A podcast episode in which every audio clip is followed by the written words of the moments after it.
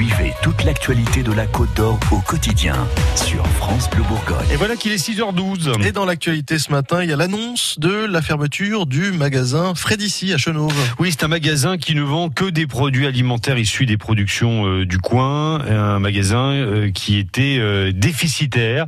Il avait ouvert il y a trois ans et demi. 13 salariés vont perdre leur emploi au mois de juin. Ce qui pose la question de la viabilité des circuits courts. Sophie Allemand, pour tenter d'y répondre, est allée à la ferme d'Armel Dubois. Elle est à deux pas de Dijon. Et on trouve chez elle des asperges. Une dégustation alors. Et c'est 8 euros la botte d'asperges. Normalement, Michel achète ses légumes au supermarché, mais chez Armel, ça a un petit truc en plus. Ah, parce qu'elles sont plus fraîches, il hein, n'y a pas de photo. Elles sont moins chères aussi, c'est surtout pour la fraîcheur.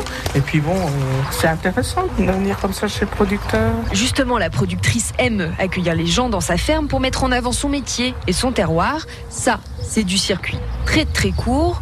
Pour le reste, elle s'en sort grâce à un système de réseau. Toute la production, nous le vendons en local par le biais donc d'acteurs locaux, rendez-moi une surface, de magasins de producteurs, également à la ferme. On vend aussi auprès d'épiciers, de, de, grossistes, semi-grossistes. Le local, ça marche surtout avec les produits frais, pas avec tout. Par exemple, tout mon blé, je le vends à la coopérative Dijon Céréales, donc c'est un partenaire important et qui permet aussi de, de m'aider dans mon métier de producteur, parce que je ne pourrais pas vendre toute seule.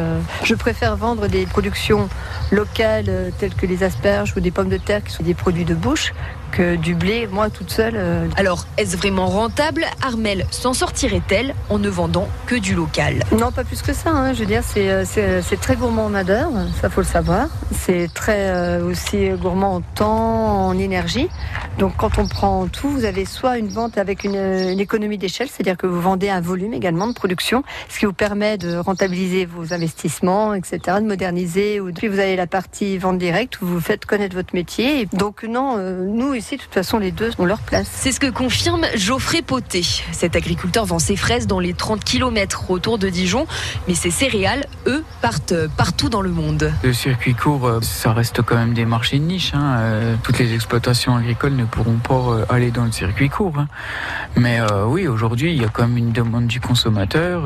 Impossible donc de ne manger que du local tout de suite, ni tout en vente directe. Ce qui est sûr, c'est que le circuit court est en vogue, mais les grands supermarchés ont encore leur place. 6h15 sur France Bleu Bourgogne, à suivre euh, les titres et la météo de ce lundi.